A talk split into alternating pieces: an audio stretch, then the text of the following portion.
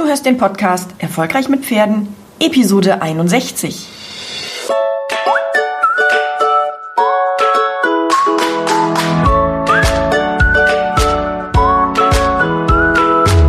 Herzlich willkommen zu Erfolgreich mit Pferden.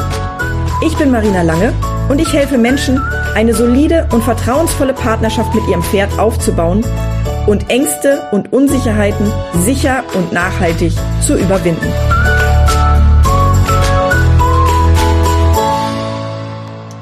Hallo und herzlich willkommen zu einer neuen Episode von Erfolgreich mit Pferden. Mein Name ist Marina Lange und ich halte seit mehr als 15 Jahren meine Pferde in Eigenregie und ich konnte durch Ausprobieren und Verändern meiner Stallsituation vieles von meinen Ponys und Pferden lernen. In dieser Episode geht es darum, wie du den für dich und dein Pferd perfekten Stall findest.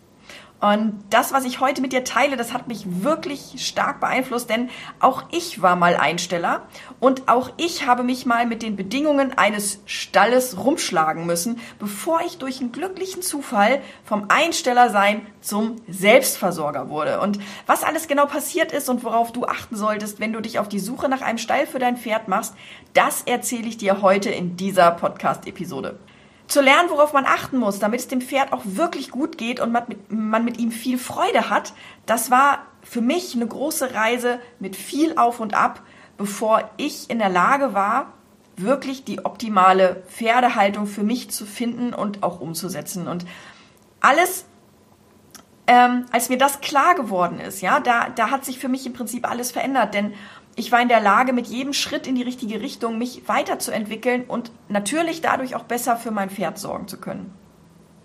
In dieser Episode gebe ich dir einen Einblick in meine Reise als Einsteller und Selbstversorger und ähm, wie diese Dinge einen Effekt auf mich hatten, ja, also wie, wie meine Learnings dir bei der Suche nach dem perfekten Stall helfen werden. Und es ist ganz wichtig, denn teilweise sind es wirklich gravierende Veränderungen zutage getreten, die möchte ich natürlich gerne heute mit dir teilen. Vorweg nochmal, diese Episode wird natürlich von meiner Angstreiter Challenge gesponsert, denn erst heute habe ich wieder ein richtig tolles Feedback bekommen von einer Teilnehmerin aus der letzten Challenge. Und dieses Feedback, das möchte ich euch nicht vorenthalten, deswegen lese ich das hier einmal vor. Ich wäre gern nochmal dabei. Ich habe natürlich auch andere Angstreitergruppen getestet, aber sie kommen bei weitem nicht an die Angstreiter Challenge ran. Auch nach der Angstreiter Challenge hat mich die Challenge weitergetragen und ich habe sie ständig und überall erwähnt.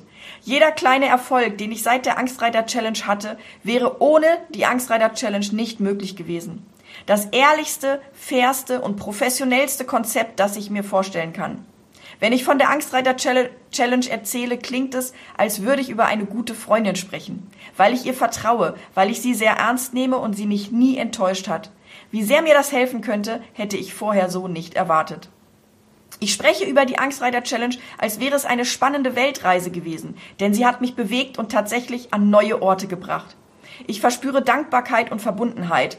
Wären die Plätze begrenzt, würde ich jemand anderem den Platz freimachen, damit er wie ich die Chance bekommt, alles zu verändern. Aber wenn ich noch mal dabei sein kann, entdecke ich vielleicht noch Dinge, die ich beim letzten Mal vielleicht noch gar nicht so sehen konnte. Nichts an der Angstreiter Challenge ist Magic und doch kommt man alleine nicht dahin. Ich fühle mich wie ein Insider, ich habe so viel verstanden. Wow, ich finde das wirklich ein ganz, ganz, ganz tolles Feedback. Und wenn du das auch erleben möchtest, am 10.05.2021 findet wieder die Angstreiter Challenge statt. Und zwar gleich mit zwei Jubiläen auf einen Streich. Ja? Und zwar ist es so, dass wir als erstes die zehnte Angstreiter Challenge durchführen. Das heißt, seit 2016 ist es die zehnte Angstreiter Challenge und zwar genau fünf Jahre nach der ersten. Ich hole kurz ein bisschen aus. Es war ähm, ein verregneter Tag im Februar 2016, als ich wieder ein Pferd-Reiter-Paar verabschiedet habe aus meinem Coaching und ähm, ich habe sie mit einem sicheren Gefühl einfach in die gemeinsame Zeit entlassen, als mir da klar geworden ist, dass in meinen Coachings mit Angstreitern eigentlich immer nur eine zentrale, ein, ein zentraler Kern ähm, Sache war. Also dass es immer nur um eine zentrale Sache ging, nämlich konkrete Punkte rausfinden und die, die, die Coaches, also meine, meine Coaching-Teilnehmer, anschließend in den Bereichen fit machen, in denen sie noch nicht die ausreichenden Skills hatten. Und ich habe im Prinzip jedem Coachie dieselben Fragen gestellt, habe dieselben Schritte gemacht und zum Schluss war es im Prinzip nur noch ein kleiner Schritt, einen klaren Weg zu erarbeiten, der dann das, an das gewünschte Ziel geführt hat. Und zu dem Zeitpunkt, als ich diese, diese, dieses, dieses Coaching verabschiedet habe, war ich längere Zeit Administratorin der Angstreitergruppe auf Facebook. Und ich habe auch da immer wieder die gleichen Fragen gestellt. Ich habe die gleichen Aussagen getroffen. Ich habe dieselben Bewertungen vorgenommen. Zum Beispiel was die Notwendigkeit von Sicherheitsreitwesten und so weiter betrifft. Und die Gruppe ist immer größer geworden. Ja, die wuchs und wuchs. Und damals hatten wir knapp 600 Teilnehmer und ich kam schon kaum hinterher und habe mich dann halt auf das rein technische Administrieren beschränkt. Das hat mich aber nicht glücklich gemacht. Ja, also einfach nur zu gucken, wen muss ich rausschmeißen, weil er irgendwie äh, äh, sich daneben benommen hat oder sowas. Ja, und das war, das hat mich nicht zufriedengestellt. Also habe ich in dieser Nacht in meinem Bett gelegen und mein Kopf war so voller Gedanken und ich konnte einfach nicht schlafen. Ich habe mich also hin und her gewälzt, bis ich irgendwann aufgestanden bin und die Gedanken, die ich in meinem Kopf hatte, die mich nicht losgelassen habe, in mein Tagebuch geschrieben habe. Und in mehreren Stunden und nach 30 Seiten, also 30 vollgeschrieben handschriftlichen Seiten, stand dann der erste Entwurf der Angstreiter Challenge fest. Und von da an ging es dann Schlag auf Schlag. Ja, eine Homepage ist erstellt worden oder habe ich erstellt, auf der die Teilnehmer sich mit ihrer E-Mail-Adresse eintragen konnten. Und ähm, der Rest habe ich mir gedacht, das läuft dann so so on the flow. Ja, also auf dem Weg von Tag zu Tag, ähm, um dann mich an den ja bis dahin eigentlich noch fiktiven Teilnehmern zu orientieren. Ja, mein Wunsch war so ungefähr 60 50, 60 Teilnehmer für diese Angstreiter Challenge, also für das Projekt zu gewinnen. Ich habe ja sowas noch nie vorher gemacht und ich habe halt einfach überhaupt nicht eingeschätzt, ob mein Ziel jetzt hoch angesetzt ist mit 50 Leuten oder eher nicht. Und so habe ich meine fixe Idee, wie ich die Challenge damals, sie hatte noch keinen Namen, es war also einfach nur eine fixe Idee. Ähm, so habe ich die angefangen in der Angstreitergruppe und in noch ein paar anderen Facebook-Gruppen zu teilen. Und ähm, am 12.02., also zwölf Tage nach meiner ersten Idee, ist dann der erste Facebook-Artikel erschienen. Und Anfang April habe ich mich dann an die Detailplanung gesetzt. Und äh, meine, meine Facebook-Gruppe zur Angstreiter Challenge, die hat sich zunehmend gefüllt und die Spannung stieg in mir selbst immer mehr. Und am 2.5.2016, also knapp acht Wochen nach der ersten Idee und nach meiner schlaflosen Nacht, hat die Angstreiter Challenge dann zum ersten Mal ihre Türen geöffnet und zwar mit über 600 Teilnehmern. Und genau diese Challenge, die mittlerweile von über 6000 Teilnehmern durchlaufen wurde, dazu möchte ich dich heute einladen. Es wird wieder neue Inhalte geben. Die Challenge wird im Prinzip jedes Mal neu überarbeitet und weiteres Feedback, was ich bekomme, wird eingepflegt und mit zwei Jubiläen, ja, weil wir haben einmal die zehn ähm, die, die zehnte Challenge und dann auch noch fast auf den Tag genau fünf Jahre später mit zwei Jubiläen gibt's natürlich auch die eine oder andere Überraschung, die es so in den vorherigen Challenges nicht gab. Anmelden kannst du dich unter angstreiterchallenge.de. Den Link findest du aber auch in den Show Notes natürlich. Genau. So, jetzt starten wir mal mit dem Thema, ähm, wie du den richtigen Stall für dich und dein Pferd findest. Ich habe damals angefangen, ich habe mein erstes Pferd gekauft, den Desti. Viele von euch kennen ihn vielleicht schon. Ich erzähle auch in der Angstreiter Challenge viel über ihn. Und ähm, ich war Einsteller, ich hatte eine Weide mit Unterstand. Und das war an sich total schön. Es war idyllisch, es war im Wald, es war halt nur die Weide mit einem Unterstand. Es war, ähm, ja, eine nicht befestigte Weide natürlich, logischerweise. Und es war halt auch nicht viel vom Paddock befestigt. Und die Futtersituation war mit, mit äh, zwei, eins, zwei, drei Ponys, die dabei standen, also ein Isländer und äh, äh noch ein Welsch, glaube ich, war es, und ein Shetty, die standen da noch, ähm, und meinem schwerfutterigen, was ich nicht wusste, aber schwerfutterigen Großpferd, war die Futtersituation nicht optimal. Und die Herdenzusammenstellung war natürlich auch nicht so optimal, weil mit drei Ponys konnte mein Großer halt so viel nicht anfangen. Und ähm, es war halt noch ein Wallach dabei und zwei Stuten. Und irgendwie war das nicht so richtig optimal. Also habe ich angefangen, mich auf die Suche zu machen. Und ich hatte eine Freundin, die stand in der Nähe bei einem Bauern, der hatte aber keinen Platz mehr, aber der hatte einen, ähm, einen Landwirt-Kollegen quasi. Und der hatte eine riesengroße Box zur Verfügung mit Weide und auch einem befestigten Auslauf in Vollpension.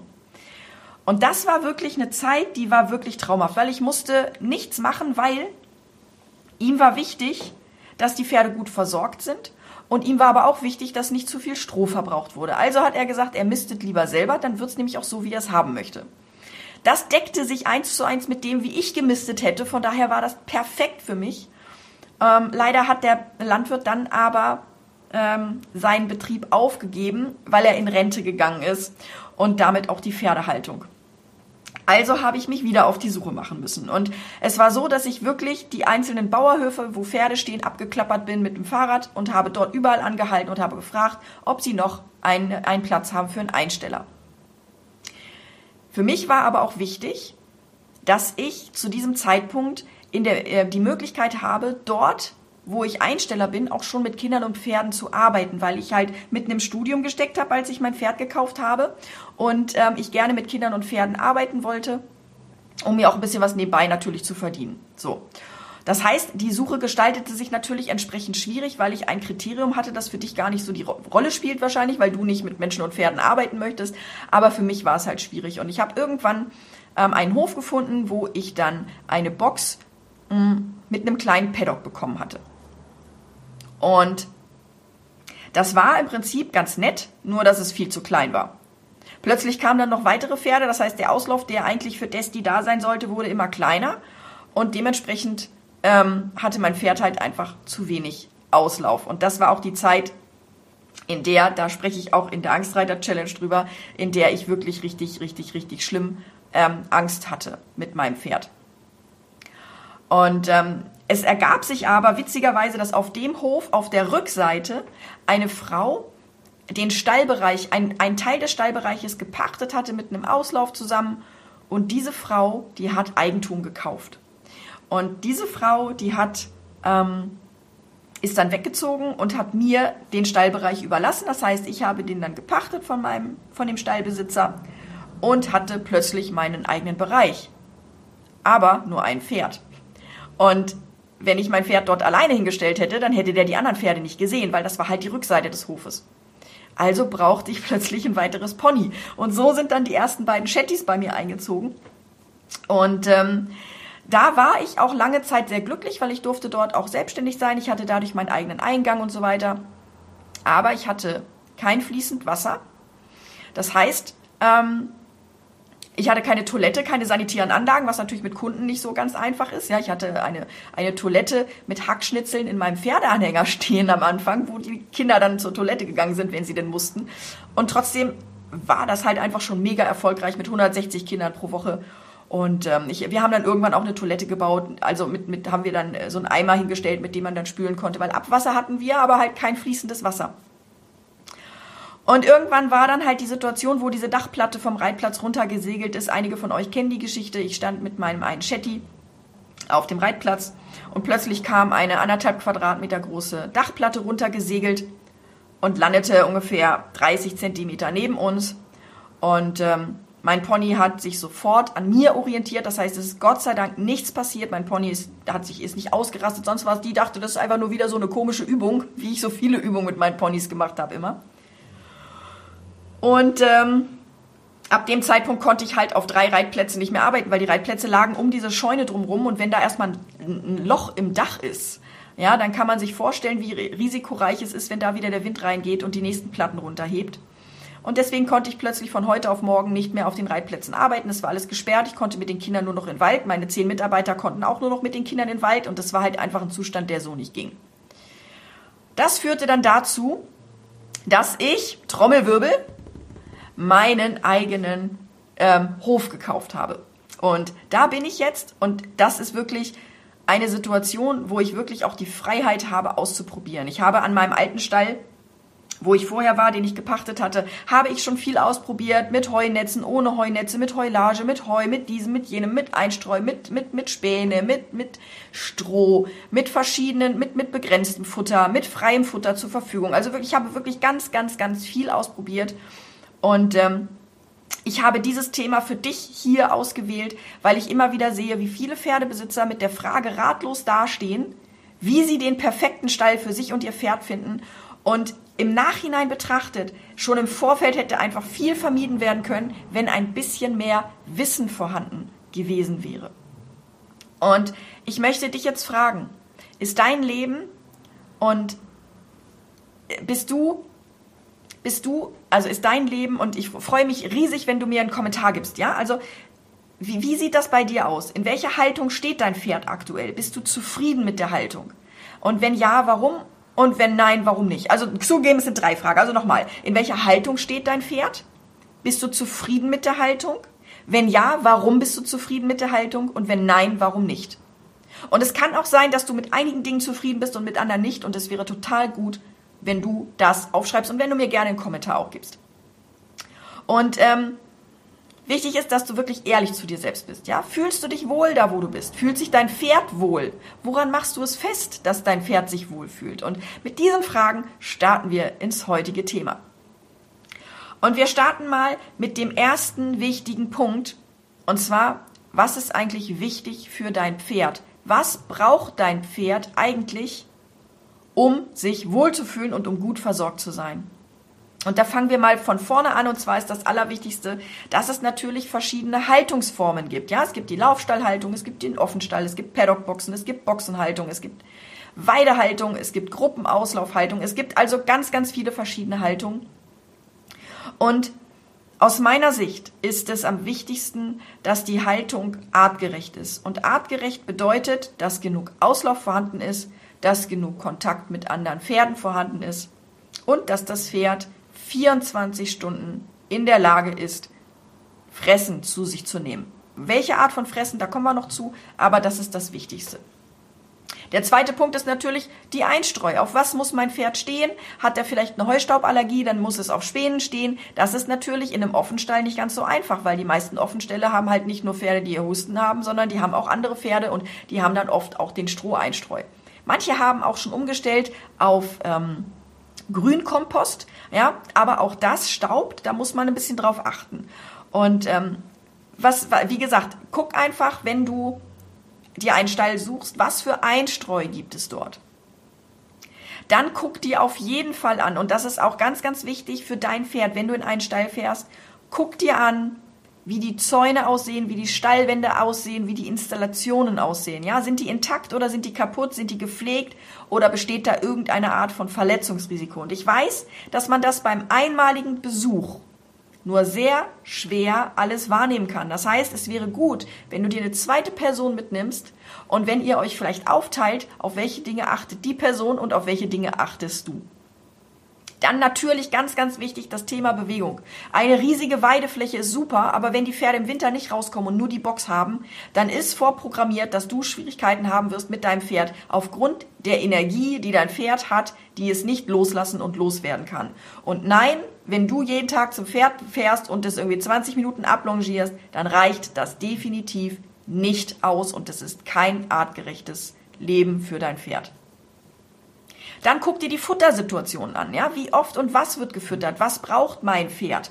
Wie viele Fressplätze gibt es? Gibt es 24-7 Heu oder wenigstens 24-7 Raufutter in Form von Heu und Stroh? Existieren Futterautomaten für Kraftfutter? Wie sieht das aus mit dem Mineralfutter? Wie, wie wird da gefüttert? Guck dir das alles ganz genau an. Dann als nächstes die Herdenzusammenstellung. Ist es eine Wallach-Stuten getrennte Herde oder ist es eine leicht schwerfutterig getrennte Herde oder ist es eine alt-junge Herde oder ist es eine bunt gemixte Herde? Wie sehen die anderen Pferde aus? Mach dir da wirklich ein Bild von und ich kann dir nicht sagen, was besser ist. Ja, ich kann dir nicht sagen, was besser ist. Ich habe das bei uns so getrennt, ganz anders, ja. Ich habe bei uns getrennt den Loki, der als Ex-Hengst seine Stuten halt einfach bei sich hat und der sehr territorial ist. Das heißt, Loki steht mit seinen drei Stuten zusammen und die anderen stehen alle zusammen. Das sind junge Pferde, das sind alte Pferde, das sind Ponys, das sind Großpferde, das sind Stuten, das sind Wallache, die stehen alle zusammen und Loki mit seinen drei Damen. Dann guck dir die Flächenbeschaffenheit an. Guck dir an, ist es sauber und ordentlich? Gibt es verschiedene Untergründe? Das ist ganz wichtig für das Hufwachstum und auch die, die äh, Hufpumpe deines Pferdes, deine, der Hufe. Ja, ein Pferd hat ja fünf Herzen. Das heißt, vier Herzen sind die Hufe und die Hufe, ähm, dadurch, dass das Pferd auftritt, ähm, wird ein Blutfluss aktiviert quasi, der dazu führt, dass, dass ähm, der Blutkreislauf läuft, ja. Gibt es ausreichend Platz zum Rennen und Toben? Ganz, ganz wichtig. Und vor allem, wie sieht das Ganze im Winter aus? Ja, am besten guckt man sich, guckt man sich Stelle im Winter an, weil dann weiß man, wie es ist. Und ähm, nimm dir einfach, guck dir einfach an, kann ein Pferd dort von sich aus, ohne dass du dabei bist, im Galopp vier bis fünf Galoppsprünge laufen. Das ist das Minimum, was es braucht. Ja? Dann guck dir an, wie die Regelungen für Impfen und Entwurmen sind. Wird dort selektiv entwurmt, das heißt, werden äh, Wurm, äh, Kotproben eingeschickt und selektiv entwurmt oder wird dort regelmäßig alle drei Monate entwurmt? Guck dir an, ob das so ist und wie du das möchtest. Dann wichtig, gibt es eine Krankenbox für Notfälle, die nicht abgeschieden ist vom Rest der Pferde, sondern die integriert ist. Das heißt, wenn ein Pferd krank ist, hat es die Möglichkeit, trotzdem immer noch andere Pferde wenigstens sehen zu können. Das sind die Punkte, die mir eingefallen sind, wo ich denke, dass es absolut wichtig für dein Pferd ist, dass du diese Dinge überprüfst. Kommen wir zum zweiten Punkt. Was ist wichtig für dich? Und ich sage deshalb, dass das der zweite Punkt ist, weil ich finde, dass, das, dass es wichtiger ist, dass dein Pferd gut gehalten ist, als dass du Vorteile davon hast. Okay? Wichtig für dich, da habe ich Punkte wie die Entfernung zum Zuhause. Und ich sage dir ganz klar, fahr lieber weiter und dein Pferd steht in einer vernünftigen Haltung, als dass du den Stall direkt nebenan nimmst und dein Pferd ist nicht artgerecht gehalten. Und das meine ich ganz, ganz ernst. Natürlich geht es auch um Kosten fürs Einstellen. Aber auch da, bitte spare nicht daran, dass es dort 20 Euro billiger ist und dafür hat dein Pferd im Winter keinen Auslauf oder nur rationiert Heu oder ähm, das sieht halt da nicht so gepflegt aus. Achte wirklich darauf, dass du, dass du, dass du da das richtige Verhältnis findest. Wichtig für dich ist natürlich auch, ob du Selbstversorger sein möchtest, Vollpension haben möchtest, das heißt, wie dein Pferd versorgt werden soll. Was wichtig für dich ist, ist vielleicht noch, ob es dort eine Halle gibt oder einen Reitplatz und auch eine entsprechende Belegung. Also guck auf jeden Fall, wenn du, ähm, wenn du dir das anguckst und du guckst, ja, die haben da eine Halle und die haben auch einen Reitplatz, guck dir an, wie das mit der Belegung aussieht. Wenn nämlich ähm, die Halle an fünf Tagen in der Woche jeweils abends immer belegt ist, weil dort jemand Unterricht gibt, dann wirst du wahrscheinlich nach Feierabend nicht mehr so die Chance haben, mit deinem Pferd auch in die Halle zu kommen. Beim Reitplatz genau das Gleiche. Also guck dir nicht nur an, Halle, Reitplatz vorhanden, sondern guck dir auch an, wie ist das Ding belegt? Wie voll ist das? Fahr vielleicht an verschiedenen Tagen mal hin und guck abends und morgens und guck zu den Zeiten, die du für dich brauchst, wie voll das dort ist. Dann natürlich guck dir an, wie das Ausreitgelände ist. Wenn du immer erst durch ein Industriegebiet musst, bevor du in ein Ausreitgelände musst, äh, kommst, ist das vielleicht nicht optimal. Vielleicht ist es aber auch verschmerzbar, wenn die Haltung so gut ist, dass du halt einfach nur zweimal an zwei äh, großen Lagerhallen vorbei musst und dann bist du im Gelände und fertig. Ja, guck dir das auf jeden Fall an. Wichtig ist der Auslauf für dein Pferd im Allgemeinen. Dann guck dir an, sind fremde Trainer erlaubt. Bei mir auf dem Hof, als ich Einsteller hatte, habe ich keine fremden Trainer erlaubt, weil ich weiß, was für ein Desaster manche Trainer anrichten können. Und da ich hier nach Natural Horsemanship arbeite, habe ich natürlich auch den Anspruch, dass die Leute, die hier stehen, und ich habe momentan ähm, keine Einsteller mehr, weil das für mich einfach nicht das Richtige ist, ähm, ich habe eine Freundin, die steht hier mit ihrem Pferd und ich habe auch früher Freundinnen gehabt, die mit ihrem Pferd bei mir auf dem alten Hof standen. Das ist überhaupt gar kein Problem, aber Einsteller so in der Form nehme ich nicht. Guck dir also an, ob fremde Trainer erlaubt sind. Ja, manche, manche äh, Stallbesitzer erlauben das und manche nicht. Manche äh, wollen Geld haben dafür, dass dann der Reitplatz benutzt wird von denen und so weiter. Klär das halt vorher ab. Dann guck dir an, ob es Toiletten und sanitäre Anlagen gibt. Es gibt nichts ungünstigeres, als wenn es dort keine Toilette gibt und du dich in die Stallbox hocken musst. Ja, das, das habe hab ich als Kind auch gemacht, das ist auch kein Problem, aber als Erwachsener, ähm, ja, wären sanitäre Anlagen schon wichtig. Und auch guck dir an, wie sauber die sind. Ja, guck dir an, wie gepflegt das alles ist. Dann natürlich, wo bringst du dein Equipment unter? Gibt es dort eine Sattelkammer? Gibt es dort Spinde oder musst du einen eigenen Spind mitbringen? Gibt es dort Räume, wo du dich aufwärmen kannst im Winter? Gibt es dort eine Heizung? Wie sind die Stallöffnungszeiten? Ja, dann die Größe des Stalls allgemein. Ist das ein großer Stall mit über 60 Pferden oder ist das ein kleiner Privatstall? Wie ist die Atmosphäre am Stall? Fühlst du dich dort willkommen oder fühlst du dich eher eingeschüchtert, eingeschüchtert weil dich alle so komisch angucken? Was ist die Zielgruppe des Stalls, den du dir anguckst? Sind das eher Turnierreiter? Sind das Distanzreiter? Sind das Springreiter? Barockreiter? Islandreiter? Bunt gemixt? Westernreiter? Es gibt so viele verschiedene Aus Ausrichtungen. Guck dir das einfach vorher an. Ja, und nicht, dass du dann enttäuscht bist, weil die irgendwie nicht auf deiner Wellenlänge sind. Und noch ein ganz wichtiger Punkt, gibt es Videoüberwachung. Hier bei uns auf dem Hof ist alles videoüberwacht. Einfach nur darum, äh, da, deshalb, damit ich gucken kann, auch wenn ich im Haus bin, ob alles in Ordnung ist. Ja, das heißt, bei mir ist alles Video überwacht, damit wir auch sehen können, ähm, ob alle Pferde noch da sind und so weiter und so weiter. Genau.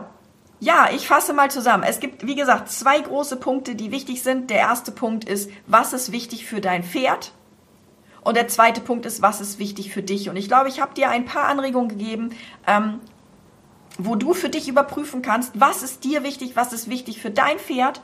Und wenn du diese Kategorien aufgeschrieben hast und wenn du weißt, was du genau möchtest, dann kannst du dich auf die Suche nach deinem perfekten Stall machen. Und dann kannst du dir auch überlegen, welche Punkte sind wichtig und welche Punkte ähm, welche Punkte äh, kannst du verschmerzen, wenn es nicht so ist? Als Beispiel, mir wäre eine Halle überhaupt nicht wichtig. Ich bin eh nur ein Schönwetterreiter, bin ich ganz ehrlich. Ich gehe bei Regen nicht großartig raus. Die Pferde sind, werden versorgt von mir, aber ich mache mit denen im Regen nichts. Also brauche ich auch keine Halle, weil ich mache es eh nicht. Ich hatte mal eine Halle hier. Wir haben einen Stallbereich umgebaut zu einer Bewegungs- und, und äh, Halle, wo man Bodenarbeit hätte machen können. Habe ich nicht gemacht. Ja, war hier zwei Jahre, habe ich nicht gemacht. Also haben wir es umgebaut und das ist jetzt ein Riesenlaufstall geworden. Ne? Wo die Pferde halt sich frei bewegen können unter Dach. Und das ist halt einfach etwas, das kann ich natürlich für dich nicht entscheiden. Da musst du für dich selbst entscheiden, was dir wichtig ist. Genau. Ich hoffe, dass du aus dieser Episode richtig viel für dich mitnehmen konntest und dass du das für dich natürlich auch in die Praxis umsetzt. Gib mir also gerne ein Feedback, ob das so für dich funktioniert hat. Vielen, vielen Dank, dass du heute Zeit mit mir verbracht hast. Ich kann es kaum erwarten, nächste Woche wieder mit dir zu sprechen. Das Thema nächste Woche ist mal wieder das Thema Kopfkino und warum es nicht so einfach ist, dagegen eine funktionierende Lösung zu finden. Ich kann es kaum erwarten, dich wiederzusehen in Episode Nummer 62.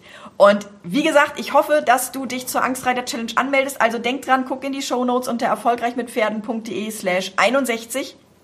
Da findest du die Show Notes, da findest du den Link oder du gehst einfach auf angstreiterchallenge.de und meldest dich zur neuen Challenge an. Ganz wichtig nochmal, wenn du dich anmeldest, musst du drei Dinge tun. Erstens, du musst dich natürlich anmelden. Zweitens, du musst ähm, deine E-Mail-Adresse bestätigen. Ja, also du musst einmal auf einen Link klicken in der E-Mail und dann bekommst du noch eine zweite E-Mail und da musst du deinen Account aktivieren für die Challenge. Dieser Punkt ist ganz wichtig, das vergessen einige. Du musst den Account aktivieren, weil nur dann bekommst du die Zugangsdaten zugeschickt. Und leider ist es so, dass die Zugangsdaten aktuell bei GMX und bei web.de und ich glaube auch bei Office 365 im Spam landen. Also guck auf jeden Fall in den Spam-Ordner nach. Innerhalb von fünf Minuten sollten die Mails eigentlich eingehen. Wie gesagt, ich wünsche dir noch einen super, super schönen Tag, was auch immer du heute vorhast. Ich hoffe, dass ich mit dieser Episode dazu beitragen konnte, dass du den perfekten Stall für dich und dein Pferd findest. Und ich freue mich auf dich in der nächsten Episode, in Episode 62. Mach's gut, tschüss!